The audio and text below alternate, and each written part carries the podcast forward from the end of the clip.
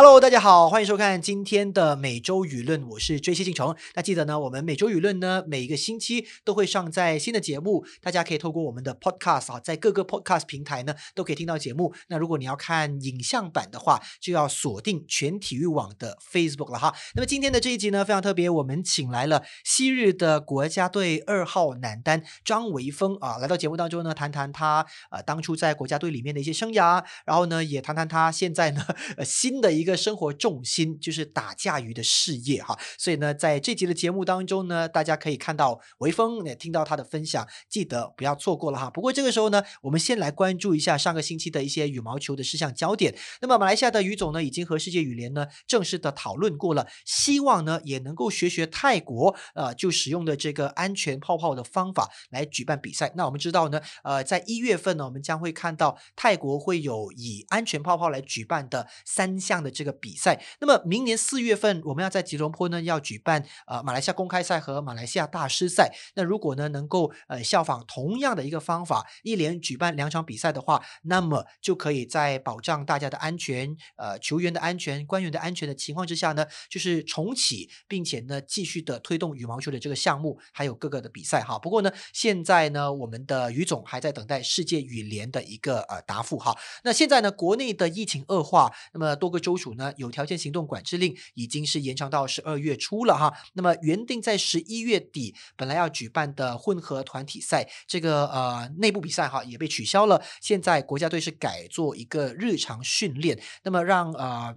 我们说的这个比赛啊，或者是说让他们在训练里面竞赛这样子的一个情况呢，可以啊让他们的这个训练呢变得更加有趣啊，或者是更加有呃进度吧哈。那原本呢本来要安排电视直播，或者是啊有请外来裁判加入。成为这个混混合团体赛的一份子，那这样的安排呢，最后还是取消了。不过呢，国家队的女双主教练陈崇明呢，也呼吁所有的弟子们哈，要勇于的去呃追自己的这个目标，要超越自己的成就。虽然呢，外界对女双啊，我们的这个女双组呢，确实期待不是那么高，因为呢，一直以来啊，呃，各个项目当中女双呢，都不是被呃看好，或者是被排在第一、第二瞩目的这个项目。不过呢，陈崇明教练呢，就认为其其其实我国的女双有一定的潜力，只要有更多的时间，我们甚至呢可以向中日韩的女双呢可以看齐的哈。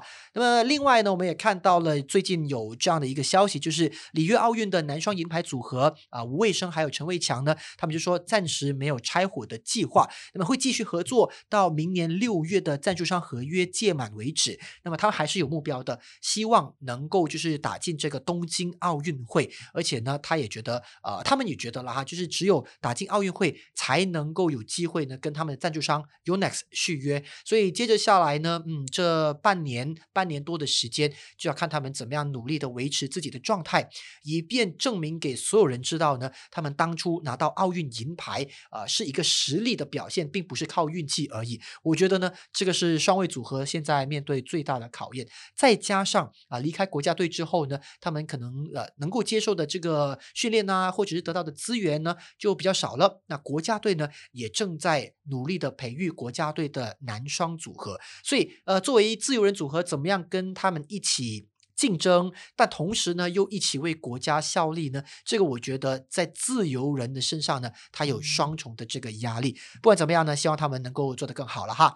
好了，二零二零年的赛季在疫情下呢，基本上是已经结束了。我国军团呢，在五个单项当中，有三项呢是有打进了世界前十，那就包括了里约奥运的混双亚军炳顺还有柳莹啊，这个呃我们说的丙莹组合呢，是世界第七名的混双。那么他现在呢，也成为了我们排名最高的选手了哈。那么国家队的头号男双谢霆锋、苏伟毅排在第九，是我国排名第二高的项目代表。那么我国一哥李子嘉呢，就排在世界第十的男单的位置，那也就是我们的前三位的这个排名了。那么希望呢，我们的这个世界排名呢，能够节节上升。但是当然，这也有仰赖于。比赛的举办才能够呃提高他们的这个表现，或者是提升排名。所以呢，接接下来泰国的比赛就是非常非常的关键了。那我们的这三支组合跟呃这个男单的选手能不能够继续的有好的表现，或者是？泰国的比赛呢，就是我们来鉴定他们在过去这一段时间没有参加国际赛的时候训练的怎么样的一个平台。那一旦如果泰国赛的表现不好，那可能可能大家就会开始质疑，那这些球员在没有比赛的时候，是不是就没有足够跟正确的训练方法维持他们的一个表现了？那么一切呢，都还是要等到一月份的比赛为止。那么这几个星期的呃每周舆论哈，虽然我们没有比赛跟大家一起分享，不过呢，我们还是会很努力的给大家啊有更多的这个资讯哈。不要忘了，就是稍后呢，我们就会有微风呢给大家来谈他的这个事业。与此同时呢，我们在全体育网的脸书还有这个网站呢，也已经更新了。张维峰这个昔日头号二号男单的一个算是一个专题的报道。那么，如果你忘了哈，或者是你记不起维峰当初的这些啊，他拿下的记录啦，代表国家队打下的成绩，你可以先去那边看一看啊，然后呢，再来听听他的分享哈。接着下来呢，就给你带来张维峰。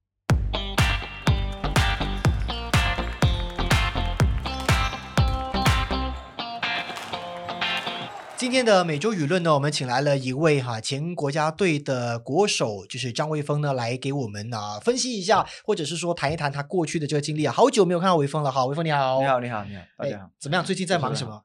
最近啊，打架鱼，打架鱼都有，最近比较忙打架鱼，是是是，但是也是主要还是在啊教球了。没错，我们其实都呃记得哈，就是说呢，韦峰在过去呢，在国家队的时候啊，被视为呢是大都李宗伟的一个接班人。那在男单的成绩上呢，也曾经一度呢让大家都很瞩目。只不过呢，后来当然也离开国家队，然后也退役了。那现在呢，也转换跑道，呃，当教练啦，然后呢，也做一些生意。那我们就好好的来聊一下你的这个没问题羽球生涯，嗯，好吧。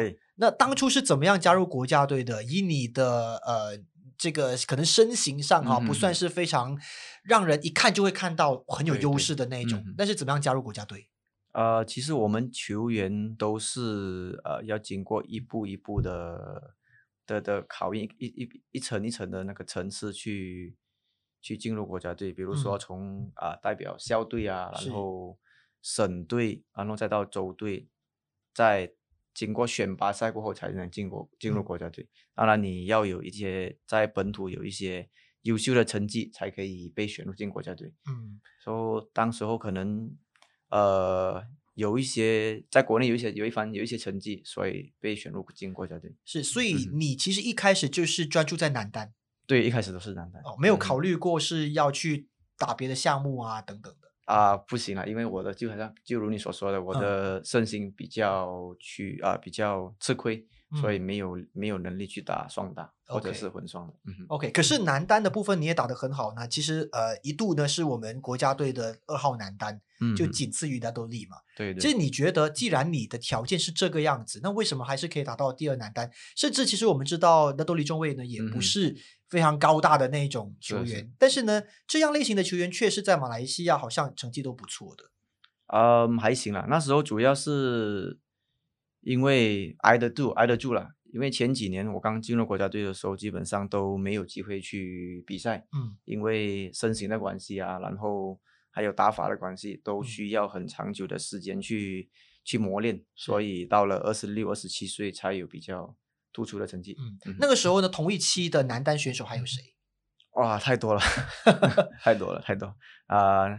大概那时候有呃陈俊祥啦，嗯，属于进攻型的，然后呃有刘国伦，嗯，刘国伦，还有几位都挨不住，所以把机会都让给我了。啊，OK，所以呢，其实，在整个路程上，你觉得是很难的吗？就是要爬到这个第二男单的位置？确实是因为竞争很大。OK，就被视为是李宗伟二号，或者是说接班李宗伟的人选的时候呢，你那个时候心情是怎么样？是你是觉得压力的，还是你觉得哇，我终于做到了？啊，可以说是终于做到了，但但是当然，你爬到了男第二男单的时候，会无形中会有压力。嗯，这个是正常的。是，所以后来为什么会离开国家队呢？这个我觉得是大家想要知道的。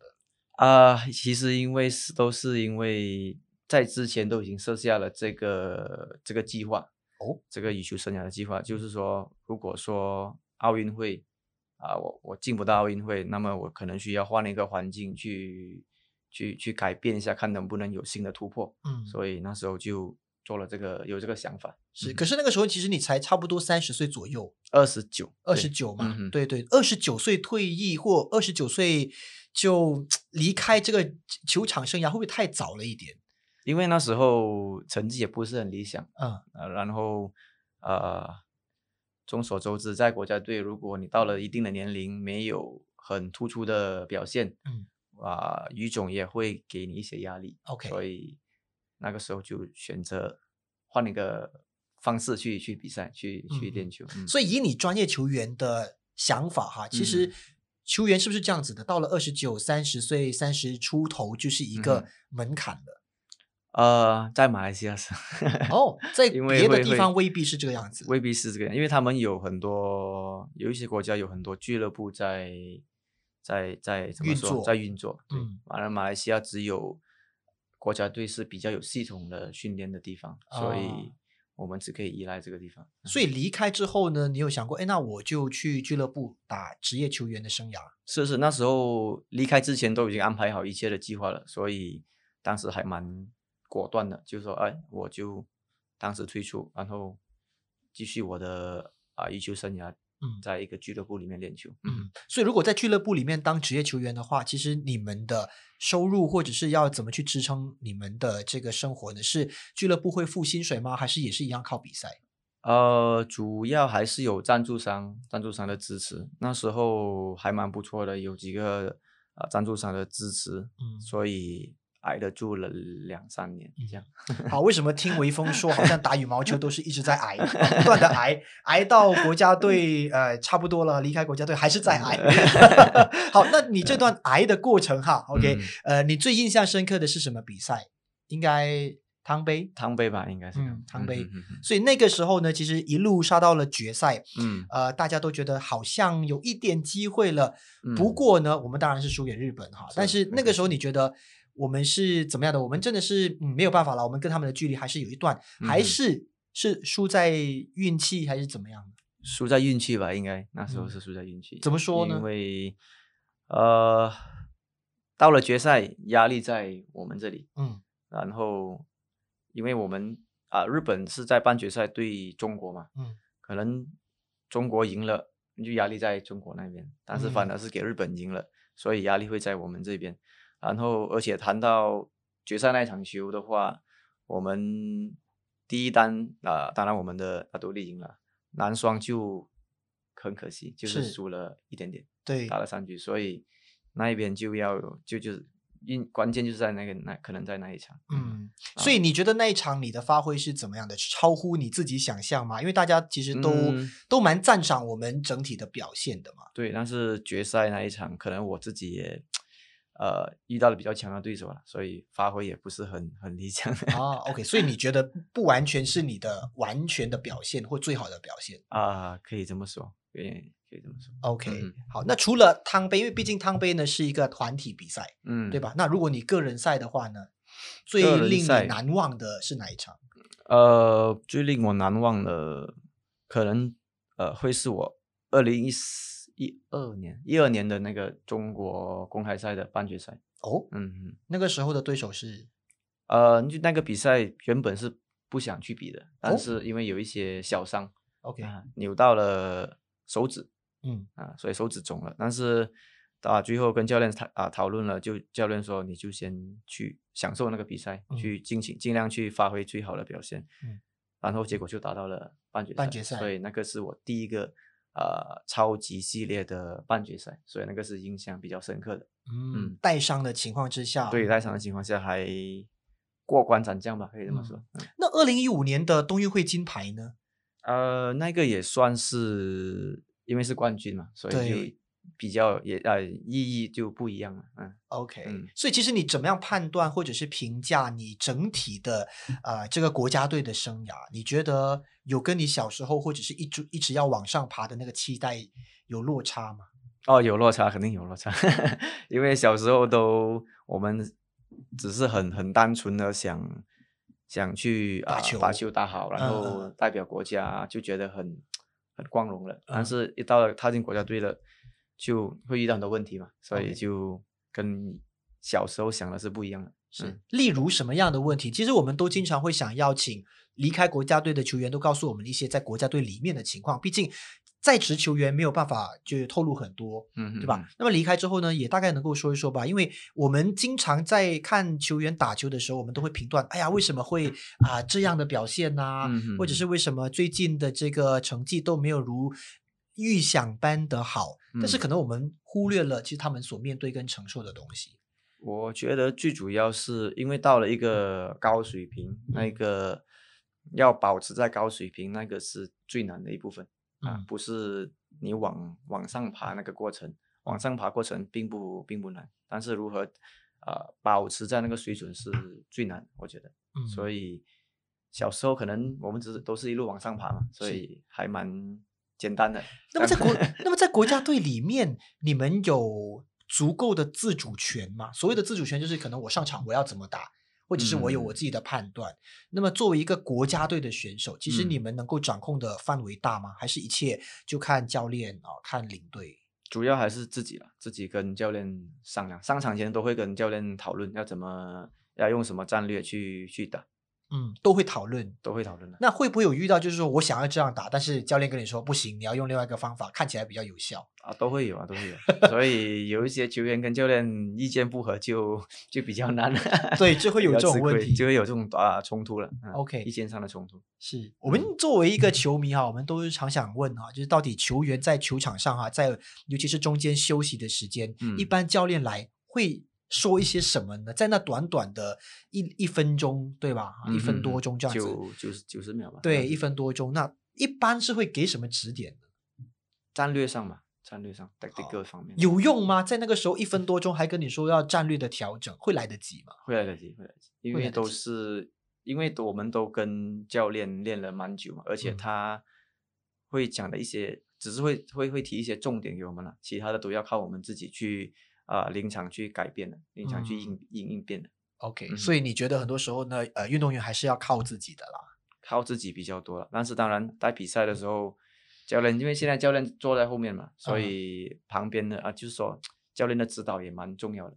就是嗯说，比如说一些临场的变化啊，教练会看得比较清楚。嗯嗯，OK，那你现在也是羽毛球教练了，啊嗯对当然也是在训练一些年轻啊，或者是新的这个球员。嗯那你觉得转了一个角色，有没有觉得好像哎明白了，当初教练原来就是那么难当啊，那么不容易的？啊、会看比较清楚了一些技术上啊、战术上的东西会看得比较清楚，因为心态方面不一样了。现在嗯是教练嘛，然后比较轻松，轻松了过后你会看到更加清楚。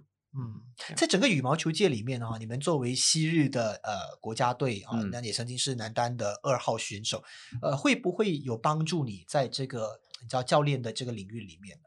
就可能所谓的身价更高啊啊，或者是会更容易吸引到学生啊等等。会啊，会，肯定会，因为人家会会会相信你嘛，会相信你，嗯所以当然我们也要把我们的责任做好了。就是是说，如果说人家相信了你，你不把啊你不把你的责任做好的话，可能就会人家也是会质疑你，对质疑我质疑我的机会可能就会转到另外一个俱乐部去去训练，所以还是要做好自己。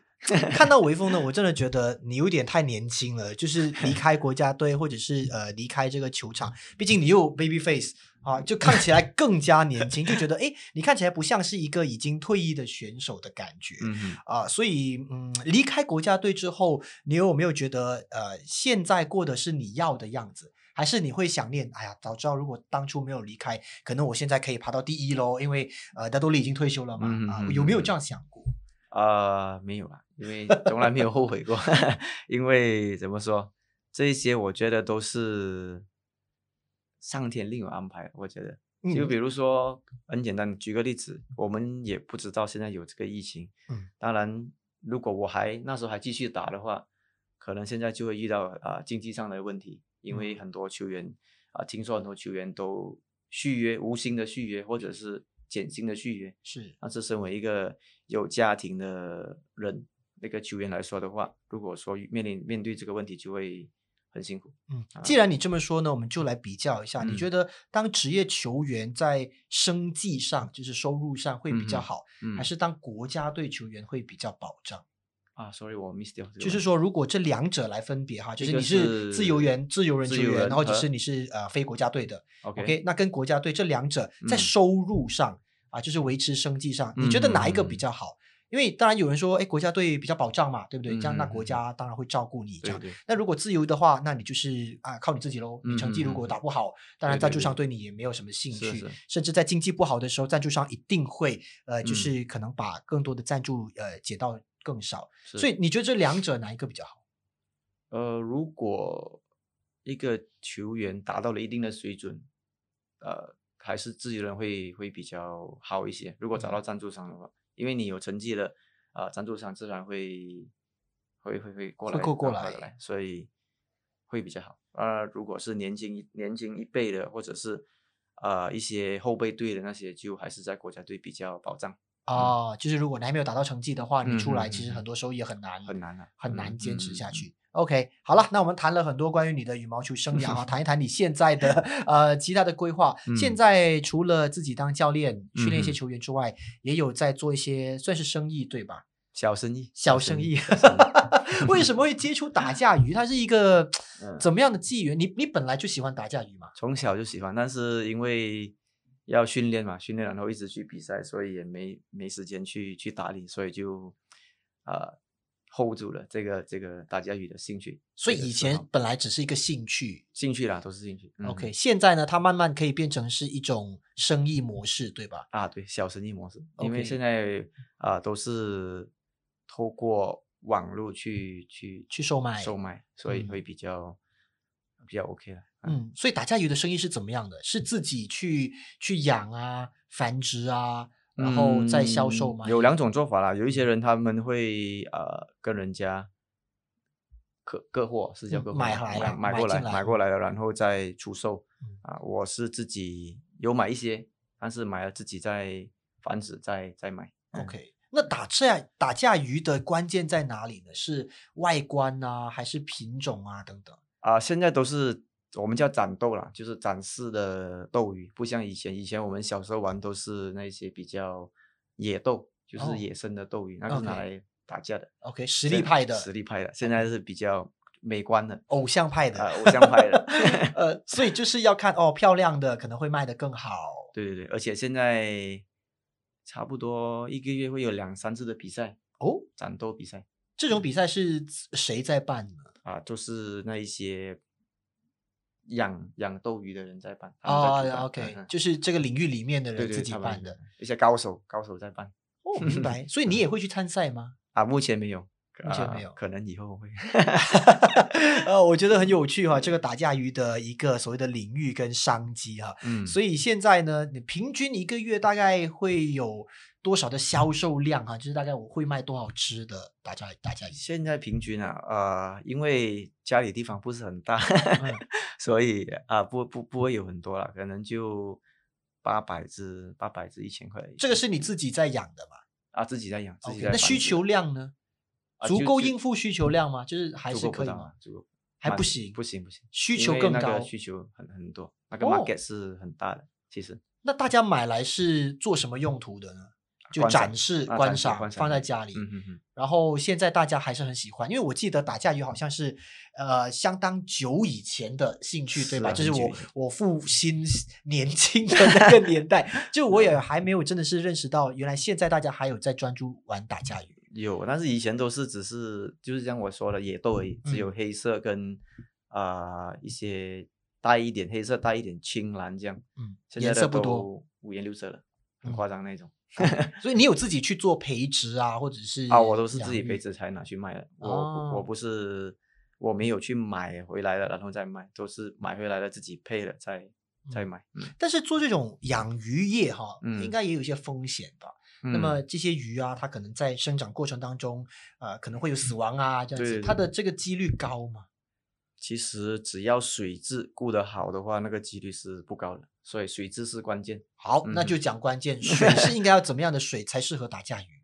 啊、首先要要养两三天了，就最最少要养两三天，就是说放在一个桶里面，要让那个 chlorine chlorine 叫什么啊嗯嗯，氯呃，氟化氯吧啊，对应该是。那个没有了 chlorine 就会鱼就会 OK，OK，嗯好，那定价呢？那怎么样定呢？一般一只打架鱼大概会是介于多少钱到多少钱要看它的有多美啦，它的美观。OK，、嗯那它的介呃它的幅度呢？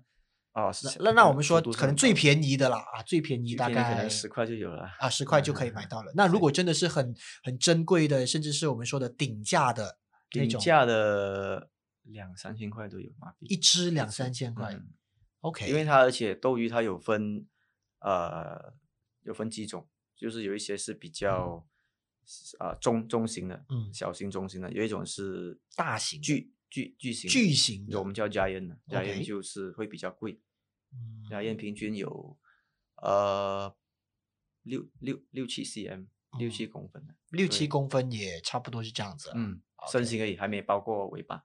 哦，OK，嗯还有尾巴比较嗯长的尾巴，比较对，就加了加了尾巴就可能呃10公分，没有七七到八七八公分，七八公分。OK，嗯那这样的鱼类可以生存多久呢？我可以养多久？如果还是那一句，如果水质顾得好，啊就年一般它的寿命啊一年半两年可以，可以其实也不长嘛不长啊。但是如果水质不好，可能几个月就 就挂了。啊，所以其实养鱼也是一个呃学问啊，学问学要问要要怎么样把它养得好一。不断去学习了。OK，嗯好，现在呢，其实你的这个人生规划啊、呃除了教球啊、嗯就是做做这些小生意，还有家庭啊等等。哈，那么现在是一个女儿嘛，对一个女儿，对吧？嗯有想过说，哎，接下来呢要呃，就是让自己家庭的更人数更多一点嘛？啊，目二胎、三胎，目前目前没有这个计划。原因是什么呢？呃，毕竟你跟你太太其实都都很年轻嘛，啊，就三十出头，嗯然后呃，这小家庭，但是有没有想过，哎，那是不是可以多个可能男孩吧？因为毕嗯竟你是羽毛球员嘛，可能觉得哎有个儿子，那大家可以打羽毛球之类的。啊呃，暂时没有这个打算了，顺其自然了。顺其自然暂时没有这个打算了。嗯 OK，好，对自己的小朋友的期待呢，有没有说，哎，一定希望他也可以走运动这个领域？啊、因为自己是运动员，所嗯以本身啊、最好是没不要不鼓励。呃更何况是一个啊、女女孩，就是更加的不鼓励。那哦，你反而不会希望他可能也进入羽毛球这个行业。啊，不不希望。那如果今天我们说其他的运动行业，你觉得哪一个运动行业会是对运动员来说比较理想的？可能羽毛球类，呃，很嗯多人都会觉得它的商机不够，望然后？呢，它的整个体制还不够完善哈，不嗯像嗯有篮球、有足球那种比较高规格的比赛，可能羽毛球还没有到。嗯，那么你有没有觉得哪一个运动项目对运动员来说是比较好的？在马来西亚运动其实还蛮 还蛮还蛮吃亏的，其实嗯因为就好像呃，举个例子，比如你退役了过后，你会突然间没没有方向，嗯你不知道自己要走要要往哪一方面去去发展，很多很多球员都面对这个问题，也看了太多了，所以啊、不像外国，外国可能他们会有一些啊俱乐部啊，或者嗯是公司啊。嗯就是说，如果万一球员受伤了，或者是退役了，可以直接到公司上班啊，就会比较呃保障一点。嗯确实哈，这个是运运动员的一个问题啊。毕竟运动员可能三十岁左右就基本上是退役，嗯对吧？？那如果呃，接接下来还有四十年、五十年的这个路程，应该要怎么走？对所以你怎么规划呢？你现在会教球嘛？但是嗯可能有一天你也会想要，嗯，不要用劳动来换取收入的话，你会想要做什么？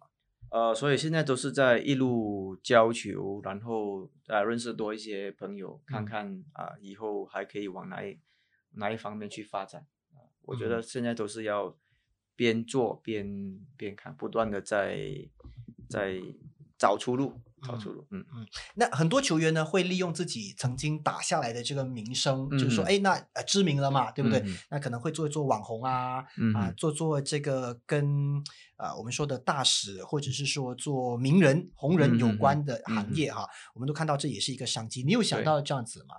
呃，有，但是现在还在谈谈叫什么谈谈谈合作谈课当中啊，谈合作当中。OK，其实也有想过在网络上用自己的形象啊、名气。呃，不是用形象名气啊，是有一些了，但是比较 more on 教球方面，就是说可嗯能教一些网上的啊、教课啊，啊网上的视频啊，去练球视频这样。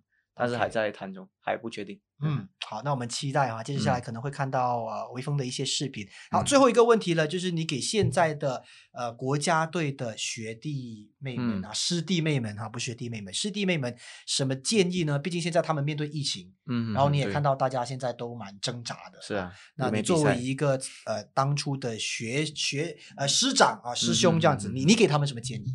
呃，现在这个种我们遇到这种疫情，我主要还是会觉得很闷嘛，因为没比赛嘛，对而且每天还要训练，没有目的的训练就会更加的没有动力呃没有动力。对，嗯所以唯一可以做的就是可能跟教练谈谈，商量看怎么样去呃制造一些训练的气氛啊，或者是换一些方式去训练，会比嗯较。